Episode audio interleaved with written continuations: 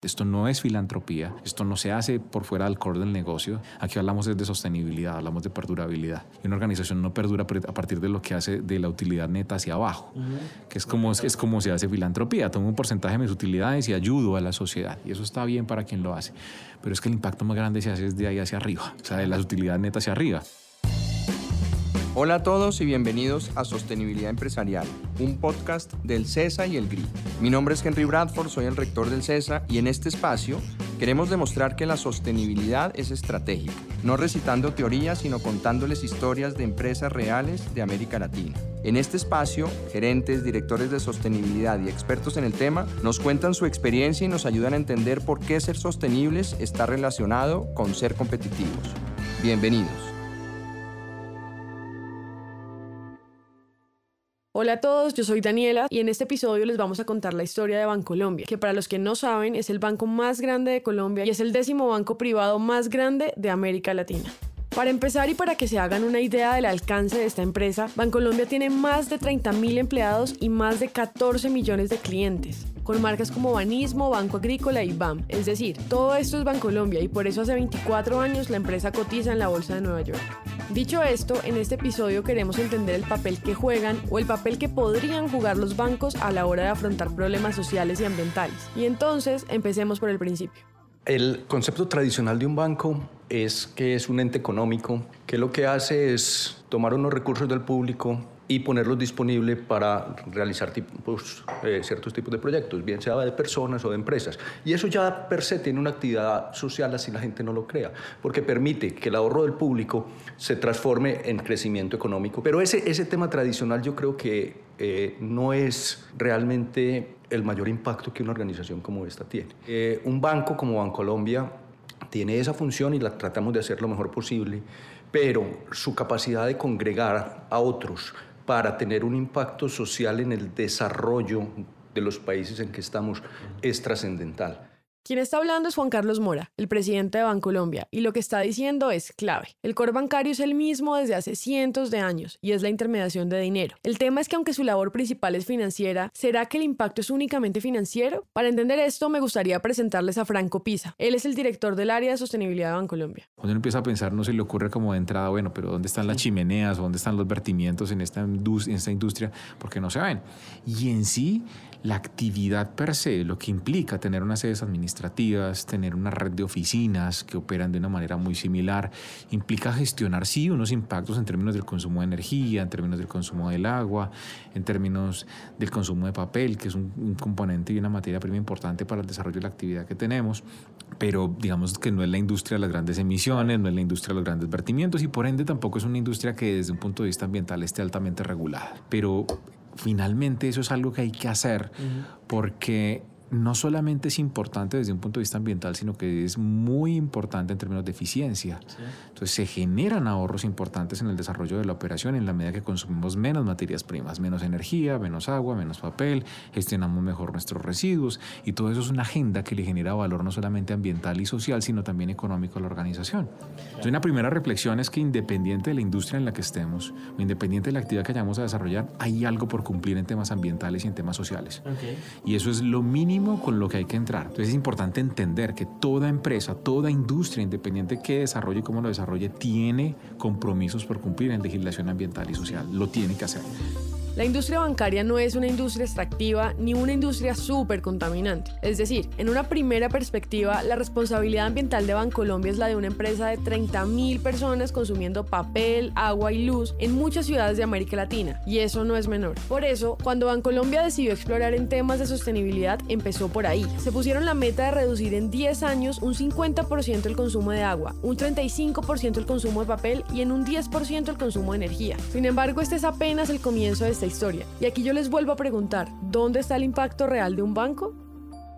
Por más 750 oficinas que tengamos en el país, por más, más de cerca de 20 sedes administrativas, por más de un edificio como el de la Dirección General de Bancolombia Medellín, que puede albergar cerca de 5.000 personas, que es el tamaño de muchos municipios pequeños en el país. Más allá de eso, el tema importante está en los cerca de 200 billones de pesos en activos que gestiona el Grupo Bancolombia en términos de financiamiento y en términos de inversión. Porque nosotros a partir del financiamiento, que no es otra cosa que gestionar con responsabilidad la confianza que han depositado en nosotros nuestros ahorradores y nuestros inversionistas, cómo utilizar esos recursos de una manera responsable financiando proyectos que van a gestionar de una manera adecuada sus impactos ambientales y sociales. Es decir, que el impacto ambiental de una entidad del sector financiero se podría decir que está de cierta forma expuesto o multiplicado o digamos un nivel exponencial hacia las actividades que está apoyando y que está financiando. Entonces yo por eso te puedo decir que esta no es la actividad de las grandes de los grandes vertimientos, pero sí te puedo decir que estamos financiando actividades que generan importantes vertimientos.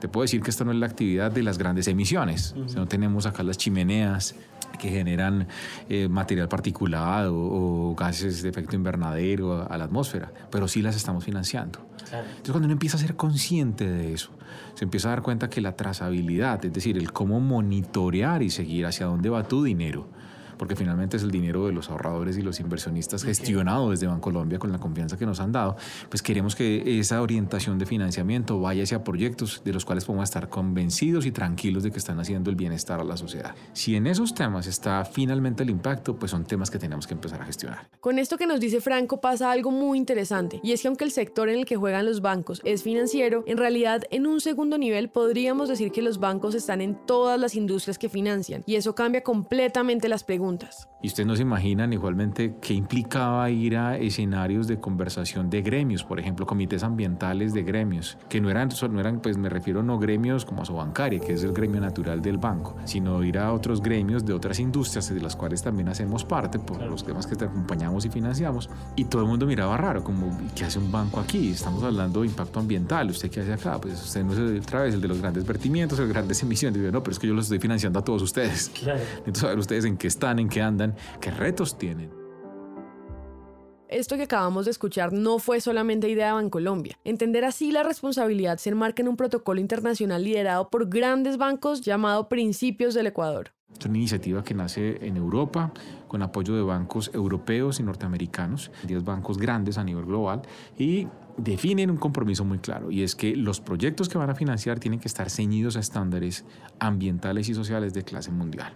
Esta iniciativa fue creciendo cuando nosotros ingresamos, ingresamos como a la entidad número 82 y hoy son casi cerca de 100 entidades las que están a nivel global participando de esta iniciativa, la cual gestiona, para que nos hagamos una idea en términos de tamaño, cerca del 93-94% de los activos del sistema bancario a nivel global. Es decir, es, son bancos grandes, porque bueno, hay muchos bancos más pequeños, pero son bancos grandes los que están en esta iniciativa.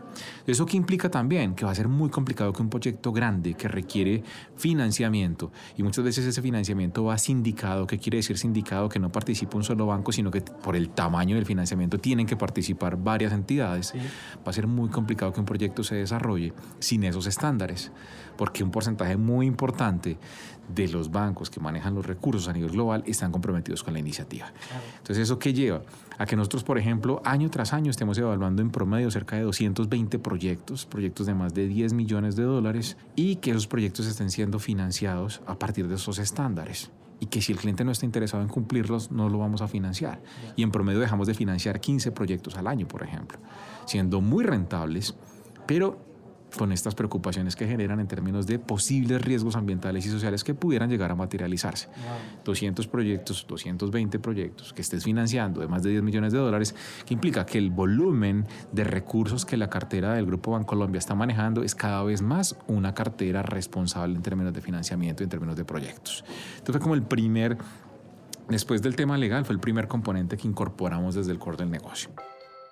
Aquí hay un aprendizaje importante y tiene que ver con la influencia que tienen las empresas, sobre todo las grandes, con sus grupos de interés. Y decirlo es importante porque en términos amplios podríamos decir que el único regulador que existe es el gobierno. Y aunque las empresas no pueden obligar a nadie a hacer algo, sí pueden hacer exigencias a sus clientes o a sus proveedores. Para darles un ejemplo, Ricardo Garzón, gerente de sostenibilidad y gobierno de Telefónica, que además será un próximo invitado en este podcast, nos contó que Bancolombia les exige prácticas sostenibles como proveedores. Y ha pasado en varias ocasiones, de B2B nos han llamado porque en ciertas licitaciones eh, para aplicar están exigiendo temas de gestión responsable y sostenibilidad.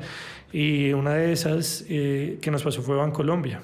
En 2017 o 18 eh, acudieron a nosotros para que, por supuesto, diligenciáramos esa parte del formulario y gracias a toda la gestión que teníamos, en 2018 nos, nos ganamos el reconocimiento de Bancolombia como el proveedor más sostenible. Esto definitivamente moviliza acciones y genera incentivos en otros actores. Hasta este punto seguimos asegurando mínimos. Yo cumplo con unos estándares y después promuevo que mis clientes los cumplan. Aquí estamos minimizando impactos, pero también podemos ser propositivos y también podemos promover que otros lo sean.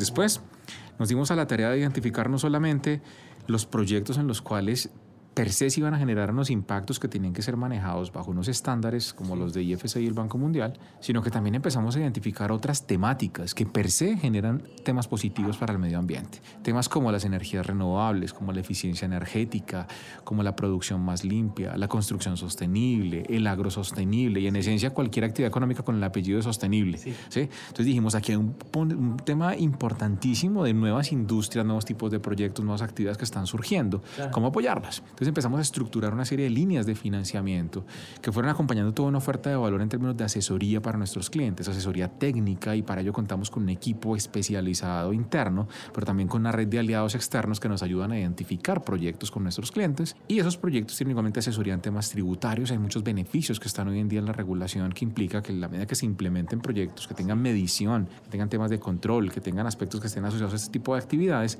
van a recibir beneficios, deducciones de IVA, deducciones de renta, en términos de la totalidad de la inversión, una parte de la inversión, y eso ayuda mucho a tomar una decisión desde un punto de vista financiero. Entonces, en ese camino se fueron estructurando posibilidades y finalmente estructuramos líneas de crédito, algunas de ellas con tasas de financiamiento más bajas, otras con tasas normales, pero que acompañada toda la oferta de valor, generó para nuestros clientes opciones interesantes en las cuales se fueron tomando decisiones de proyectos. Esto lo hemos venido profundizando en los últimos tres años. Estamos financiando en promedio unos 110, 115 proyectos al año, con una medición de los impactos ambientales en términos de reducción de consumo de energía, reducción de consumo del agua, reducción de vertimientos, reducción de emisiones, reducción de gases de efecto invernadero, diferentes mediciones. Y las carteras vienen oscilando en este momento en acumulados superiores a 4 billones de pesos. Entonces viene creciendo, viene siendo un tema importante e interesante y viene alimentando cada vez más ese portafolio del Grupo Bancolombia en términos de productos sostenibles. En esta idea de ser propositivos y de invitar industrias a que lo sean, rescato dos cosas. Primero, Bancolombia no está regalando plata.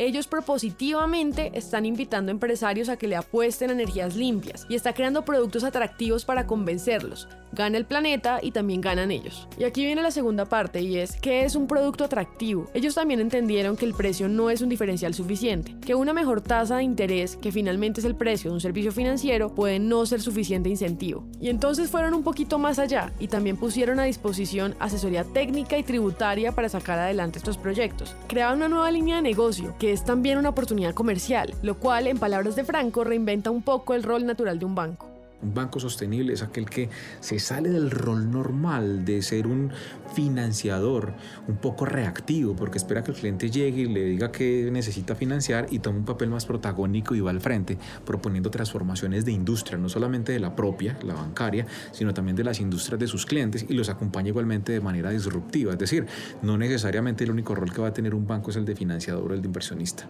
Eso desde la colocación, que denominamos, que es colocación, el financiamiento, los dineros que entregamos al mercado. Pero también nos dimos cuenta y lo entendíamos de claridad, y es que para generar ese proceso de colocación tenemos que tener igualmente una captación, es decir, cómo voy al mercado y capto recursos que igualmente estén asociados y relacionados a este tipo de proyectos. Entonces, para diciembre de 2016 nos dimos a la tarea de emitir el primer bono verde emitido por una entidad privada a nivel latinoamericano, y lo hicimos en el mercado colombiano. En el segundo mercado, el comprador total de la emisión fue la Corporación Financiera Internacional, miembro del Banco Mundial, una emisión por 300 mil millones de pesos, cuyos recursos iban a ser orientados a temas de construcción sostenible y temas de eficiencia energética y energías renovables. Y todos esos recursos ya se utilizaron en términos de financiamiento. Hicimos este año, a mediados de año, una segunda emisión de bono verde, en la cual emitimos, eh, la primera fueron 350 mil millones, corrijo, y esta fue por 300 mil millones, con la misma orientación, energías renovables, eficiencia energética y construcción sostenible y también viene con una muy buena colocación.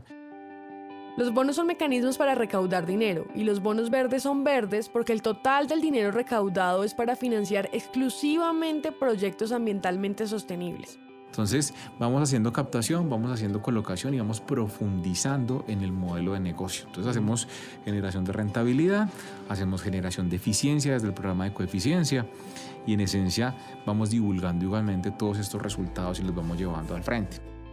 Esta idea de profundizar en el modelo de negocio es muy importante. Es saber cómo cada parte de mi negocio se pone al servicio de retos sociales y ambientales y cómo esto también trae beneficios a mi organización. Entonces, para hacer un recuento rápido, ya escuchamos que comenzaron reduciendo el consumo de recursos, que dejaron de prestar a proyectos que no cumplían con ciertos mínimos, que promovieron la financiación de proyectos verdes y que emitieron el primer bono verde privado de la región. Hasta aquí pareciera que como banco están cubriendo todos los frentes posibles, pero esta historia tiene una especie de segunda parte. Como se pueden dar cuenta, hasta este punto hemos hablado del impacto del banco directamente desde su core. Sin embargo, Bancolombia tiene un equipo que funciona como una especie de puente con cosas que aparentemente están por fuera del banco y que significan primero oportunidades y segundo mucho impacto social. Les estamos hablando de la Fundación Bancolombia. Durante muchos años, el enfoque social de una empresa era 100% filantrópico y lo más común era que organizaciones de todos los tamaños crearan fundaciones empresariales. Por eso hace 50 años nace la Fundación Bancolombia y nace con esa voluntad de los accionistas de devolver un poco al mundo. Lo hacían principalmente en forma de donaciones y de proyectos de impacto social que se financiaban con un porcentaje de sus utilidades, en educación, en salud, en cultura. Claro, su impacto era muy importante, pero se mantenía lejos de la actividad del banco. Entonces, hace aproximadamente cuatro años, el banco toma la decisión de reestructurar la fundación con cuatro pilares fundamentales. Y uno de ellos era que tenía que alinearse con el banco. Quien está hablando es Lina Montoya, directora de la fundación y también gerente de impacto e innovación social del Grupo Bancolombia. Si escuchan su cargo, se dan cuenta que ella y su equipo tienen un pie en la fundación y otro en el banco. En este punto me gustaría preguntarles, si ustedes son un banco colombiano del tamaño de Bancolombia y tienen una fundación con 50 años de experiencia y necesitan alinearlos estratégicamente, ¿por dónde empiezan? Para darles una pista, habla Juan Carlos Mora, el presidente del banco. En Colombia y, creo que en varios países de Latinoamérica, las zonas rurales tradicionalmente han estado excluidas del desarrollo. Si uno ve el desarrollo de Colombia en los últimos 30 o 40 años, las ciudades han, han, avanzado, han mejorado, pero de una manera muy desigual. Las ciudades han crecido, pero el campo y las zonas rurales se han quedado atrás. Y eso explica muchos de los problemas que tiene Colombia, incluyendo el tema de la violencia ha habido una ausencia del Estado, pero también ausencia de los privados. Yo creo que ahí las entidades como Bancolombia tienen un rol fundamental que, jugar en cómo llevar desarrollo a estas zonas rurales. Y en ese orden de ideas, hoy nuestro foco es cómo apoyamos el desarrollo de las comunidades rurales en Colombia. Cuando Bancolombia decide ser el Banco del Agro, también decidió volcar todos sus esfuerzos también de impacto social y a través de la fundación como vehículo de impacto apoyar el campo colombiano. Cuando lo explico, lo que hago, que estamos en un edificio de Colombia que cuando uno lo ve desde afuera, esto se ve como un barco, ¿cierto? Y, y la fundación, hacete cuenta que este es el gran barco transatlántico y la fundación pues es el bote salvavidas. O sea, es el botecito que de vez en cuando está montado en el barco, otra vez se lo tiras al charco, pero es chiquito, puede ir adelantico a un lado pero ¿quién tiene la gran capacidad de generar unas olas de impacto enorme? Es el banco. Entonces no podemos pretender que, que los temas de impacto se hagan desde la fundación. Cuando uno tiene una organización que las cifras son en billones, la fundación no tiene esas cifras, pero ¿qué sí podía hacer la fundación? Cómo inspirar, cómo ir de avanzada en ciertas cosas y cómo empezar a trabajar de cerca con el banco para que se generen estos modelos que hacen magia. Si la misión de la fundación es en términos muy generales crear impacto social, no integrar al banco en su estrategia es no aprovechar todas mis capacidades. Entonces, si yo me pregunto qué significa usar un banco como vehículo para sacar el agro adelante, pues la respuesta más obvia es crédito. Claro, pues financiemos proyectos productivos, pero eso no es tan fácil. Una de las primeras cosas que aprendieron es que si queremos que financiar estos proyectos logre traer desarrollo y los haga viables, el banco no puede solo. Y la mejor forma de explicarles esto es contándoles una historia. Hay una compañía que tiene una necesidad clara y en este ejemplo compañía de empaques, necesitaba FIC. se nos acerca un cliente hace más o menos esos tres años, eh, que es compañía de empaques, y dice, quiero trabajar con mi cadena de valor, yo necesito poder tener más proveeduría de FIQUE. Cuando aparece esta necesidad de FIQUE, que además es exportado a, unas compañías en España que lo, valoran muchísimo, pero el problema de la compañía de empaques era que no había suficiente producción y el problema de los campesinos es que no tenían quien realmente les ayudara a entender y a cultivar de manera eficiente el FIC. Cuando se unen esas tres puntas, una necesidad internacional de un producto ecológico, natural, muy demandado, con buen producto, una compañía que lo puede producir, lo puede transformar y tiene el conocimiento, y un campesino que tiene una necesidad en, una, en unas regiones de Antioquia, de Amalfia, afectada por la violencia, con no mucha actividad, una actividad minera compleja, eh, y, y logramos como Bancolombia unir esa cadena y ser los articuladores y proveer el dinero, se produce una magia. Una magia y es que eso se integra. El cultivo recibe asistencia técnica, el cultivador conocimiento, capacidad de producción, y un mercado, un comprador que le garantiza el precio, que no está al vaivén de que suba y baje, sino que tiene alguien que le dice yo le compro, pero le ayuda a producir bien, de manera eficiente, de manera clara, se produce una magia y ese cultivo que era un cultivo que era un subproducto se vuelve un producto principal y hoy hay más de 800 hectáreas cultivadas y es un producto demandado y es el principal generador de, empleo de la región y empieza a haber una transformación social detrás de todo este producto. En esta historia pasa algo y es que los puntos de conexión son aparentemente claros. Alguien necesita un proveedor, ese proveedor necesita recursos y alguien tiene recursos, pero en realidad no es tan fácil. Los campesinos no son clientes AAA y en realidad no solo necesitan dinero, también necesitan conocimiento. Y ahí es donde el rol de la fundación como articulador o como facilitador se vuelve indispensable. Eso implica un montón de conversaciones y la necesidad de crear nuevos productos, de involucrar nuevas áreas, entre otros decíamos, ¿y, y esto cómo se hace? ¿Y cómo vamos a apalancar ese pequeño productor que todavía no entendemos, no entendemos el modelo, el FICE se demora tres años, y le, vamos, le podemos prestar a tres años, ¿cómo le vamos a prestar? Porque nosotros también tenemos nuestras rigideces y hay veces mientras repensamos nuestros modelos de riesgo, mientras nos acomodamos, podemos ser más lentos, pero entonces, ¿qué hacemos para que las dos puntas se acerquen?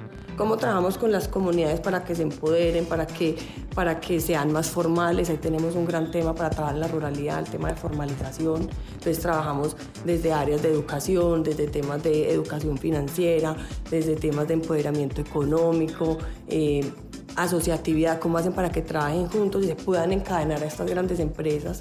Entonces ahí nos vamos juntando eh, todo el tema de impacto social, la fundación, llevando esas capacidades a las comunidades a la vez que el banco se va repensando y va innovando para generar una cadena de valor que lo que nos soñamos es que quede funcionando y haga ese campo atractivo. Y para darles otro ejemplo, movámonos de Amalfi, Antioquia a Urabá, un territorio en el noroccidente colombiano. El ejemplo de, de, Urabá es muy bueno y Cacá, unas comunidades afectadas por la violencia en Urabá. Es una zona que es riquísima, como lo es casi toda Colombia, y que tiene todos los problemas que ha tenido Colombia. Y confluyen a través de la fundación, porque esas personas no, pueden, no, no, no tienen hoy la capacidad de ser atendidas por el banco, porque todavía son muy, su, su avance económico es muy, muy primario. Entonces la fundación empieza a promover la asociación de las comunidades como primer paso, es decir, venga que juntos somos más y venga yo les enseño a asociarse, venga yo le doy asistencia técnica para cultivar cacao de manera orgánica, venga yo le ayudo a buscar un mercado internacional de exportación para que usted tenga un mejor precio. Y eso la fundación lo apoya para que esta actividad empiece a crecer y en el momento en que ya es lo suficientemente fuerte, se le entrega al banco y el banco ya con su capacidad lo acompaña para su desarrollo. Y una de las empresas con las que nos fuimos para ahora es una empresa B que se llama Fruandes y, y hemos trabajado muy bien con ellas. ¿Por qué? Porque desde su ADN tienen que quieren ser unas empresas rentables para que su, su impacto perdure en el tiempo y le dijimos, ¿por qué no vamos a explorar Urabá? Hoy nosotros en Urabá logramos certificar 192 hectáreas de cacao orgánico, cuando en Colombia, en todo el territorio colombiano, solo había certificadas 85 de cacao orgánico. Uno dice, pues para las miles de hectáreas que hay en Colombia, pues probablemente la escala se ve pequeña, pero esto genera un, un, modelo demostrativo, es decir, sí se puede, sí se puede, entonces las familias empiezan a tener confianza y ya hay otras que se acercan y dicen, yo también quiero, yo también quiero aprender, yo también quiero sembrar orgánico, yo estoy viendo las bondades del orgánico, porque entonces no me enfermo, porque no uso químicos, porque mi producto puede tener un, un mejor mercado.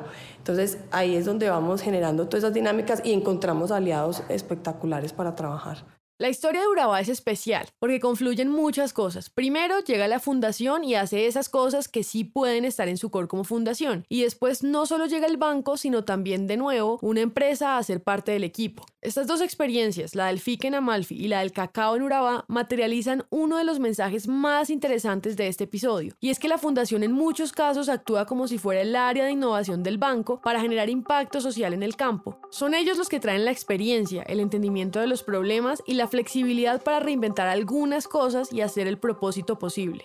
Llega un momento en el que la fundación se va y se queda el banco, no regalando dinero, pero sí haciendo lo que saben hacer en poblaciones que ya están listas. Cuando estas comunidades con las que trabajamos ya quedaron en el modelo, ya están financiadas, ya están fortalecidas, están vendiendo, o sea, una cadena, la fundación dice, me puedo salir, me voy al siguiente modelo. La fundación toma un, un rol de iniciar un desarrollo económico que el banco debe tomar y potenciar. Es la actividad bancaria, pero se hace de una manera distinta. Es integrando, es no, es no es ir a prestarle al productor uno, dos o tres millones de pesos porque le hacemos un daño. Ese, cultivador está a merced del mercado, de la calidad, del precio y probablemente va a tener dificultades para pagar y va a tener un problema con el banco y, va a estar, y va a se le va a cerrar el crédito. Explicando esto cerramos la segunda parte de este caso, reiterando algo, y es que el banco encontró una forma de promover desarrollo en un lugar donde hay una deuda social como país, pero también encontró que haciéndolo puede penetrar una industria altamente informal, es decir, un mercado con un alto potencial de ser bancarizado. Y aquí viene nuestra primera gran conclusión, y es que la única forma de que la sostenibilidad sea sostenible es cuando es rentable, y por eso es que se sitúa justo al lado de la estrategia y el core del negocio. Para nosotros la sostenibilidad parte de que haya una, una, razonabilidad económica y un éxito económico, es lo que lo hace sostenible. Esto no se trata de, de asistencialismo, que tiene un papel, pero no es lo que nosotros buscamos. Nosotros buscamos modelos económicos sostenibles de desarrollo. No hacemos casos que no son rentables. Si no son rentables, no son sostenibles. Esto no se trata solamente de generar un impacto a la sociedad y un impacto al medio ambiente. Uh -huh. Tiene que haber un impacto igualmente desde un punto de vista financiero, si no, no es viable. Claro. Aquí no vamos a hacer cosas a pérdida. ¿Cierto? Y ni tampoco vamos a hacer cosas que vayan en contravía del medio ambiente, ni vamos a hacer cosas que estaban en contravía de la sociedad, así sean muy rentables. Esto no es filantropía, esto no se hace por fuera del core del negocio, eso se llama responsabilidad social empresarial, lo que se hace con un porcentaje de las utilidades, y eso está bien para quien lo hace. Aquí hablamos de sostenibilidad, hablamos de perdurabilidad, y una organización no perdura a partir de lo que hace de la utilidad neta hacia abajo, uh -huh. que es como, es como se hace filantropía, tomo un porcentaje de mis utilidades y ayudo a la sociedad, y eso está bien para quien lo hace, pero es que el impacto más grande se hace desde ahí hacia arriba, o sea, de las utilidades netas hacia arriba. ¿Cómo vendo? ¿Qué es lo que vendo? ¿Cómo contrato? ¿A quién contrato? ¿Cómo me preocupo porque mi cadena de abastecimiento siga también mis políticas alrededor del tema? ¿Cómo están mis empleados? ¿Cómo logro atraer, desarrollar, retener, promover el mejor talento de lo, para la organización? Porque finalmente es lo que nos hace diferentes en el mercado. Entonces yo ya estoy hablando de clientes, estoy hablando de proveedores, estoy hablando de empleados. ¿Qué tan responsable es mi estrategia en la parte de impuestos? ¿Cómo gestiono de una manera integral mis riesgos? ¿Cómo gestiono mi gobierno corporativo de cara a mis accionistas minoritarios y de cara al mercado? Sí. Es un tema de cómo hacer el negocio. La sostenibilidad es el negocio mismo, no es una parte del negocio. Entonces, en ese sentido, quien esté escuchándome, independiente de, de la responsabilidad que tengo, cómo se esté preparando y lo que quiera hacer, este es un tema importante porque va a estar relacionado con cada decisión que esté tomando. Va a generar un impacto y el ser consciente de ese impacto es lo que genera la diferencia. Ser conscientes de ese impacto es lo que genera la diferencia. Eso es muy fácil de decir. Sin embargo, el verdadero reto no es entenderlo. El verdadero reto no es que el gerente de sostenibilidad de una empresa se crea ese cuento, sino que sea capaz de llevarlo a toda la organización. Porque como escucharon, estas acciones necesitan que un montón de áreas crean en esto y lograrlo en una organización de más de 30.000 personas implica un montón de retos pero es que esto me va a costar más, pero es que esto, ¿dónde están los temas? Pero es que la proveeduría o los recursos no están en el país, tengo que importarlos. Entonces, ir rompiendo cada paradigma a partir del, del ejemplo y de los casos que son exitosos internamente y donde esa persona brilla es lo que hace que se tome la siguiente decisión de una manera adecuada. Cada quien en la organización tiene un encargo, tiene algo por hacer. Cada quien en la organización espera brillar por sus resultados y cada quien en su organización entiende su quehacer como ningún otro. Y tiene el mandato de entenderlo, dominarlo, gestionarlo y sacar valor a partir de ello. Ya que voy con esto, que nuestro rol fundamental en términos generales no es que la gente entienda qué es sostenibilidad, es ayudarlos a brillar, ayudarlos a que generen los mejores resultados, ayudarlos a que cumplan con ese encargo de una manera responsable, pero también brillante y excelente, mostrándole que el camino para hacerlo está lleno de este tipo de iniciativas. Es como acompañamos a un comercial, no mostrándole qué está pasando con el cambio climático y un oso polar encima de un cubito de hielo, eh, ni tampoco la gente de Greenpeace en el techo del edificio, no, no se trata de eso siendo respetable y, siendo una problemática que finalmente está ahí, pero es que lo que vamos a aportar no lo vamos a hacer ni con un voluntariado que se vaya a ayudar al oso polar, ni metiéndonos a Greenpeace, no, trabajamos con Greenpeace y con otras organizaciones, eso está bien, pero aquí lo hacemos desde las decisiones del día a día. Entonces, ¿cómo para un equipo comercial, por ejemplo, se vuelve una herramienta diferenciadora de mercado el poder llegar con una oferta de valor distinta al cliente que considera estos aspectos, lo ayuda a hacer una transición, lo ayuda a ser más eficiente, más rentable, más productivo, acceder a, a nuevos mercados y genera una ventaja competitiva. Y en ese sentido, cuando el comercial identifica que por ahí está haciendo más colocaciones, que está colocando más productos, que cambia la relación con el cliente, que se salió de ese commodity que es la tasa de interés, porque finalmente si un cliente eh, ve al banco como un producto commoditizado, pues llama a tres bancos y el que le ofrezca menos tasa, por ese se va. Pero cuando tiene una oferta de valor distinta y una conversación diferente, esto lo pone en una conversación y en una actuación distinta. Cuando el comercial empieza a sentir eso, esto ya no se vuelve el tema de un proyecto, sino de todos los proyectos que va desarrollando. Cuando vamos con la persona que maneja los activos inmobiliarios en la organización y generamos unas discusiones que no son sencillas, porque es cambiar paradigmas, es cambiar la forma como se actúa en el día a día. Eso, nosotros lo que hacemos permanentemente es retar el estatus, porque finalmente si no lo retamos no avanzamos. Entonces retarlo frente a una conciencia de impacto ambiental, social, pero siempre con rentabilidades del económico, porque si no, no es sostenible, es sostenible en los tres pilares. Así como la sostenibilidad tiene que ser rentable para la empresa, también tiene que ser rentable para cada área y para las personas al interior de la misma. Y ahí es donde la única misión de las personas abanderadas de la sostenibilidad es lograr la demostración, es evidenciar en la práctica que este es el mejor negocio que podemos hacer. Ahora, para romper las resistencias iniciales, que son naturales, el compromiso de la cabeza de la organización siempre va a ser fundamental. Esto tiene que tener un efecto de demostración para que otros se unan.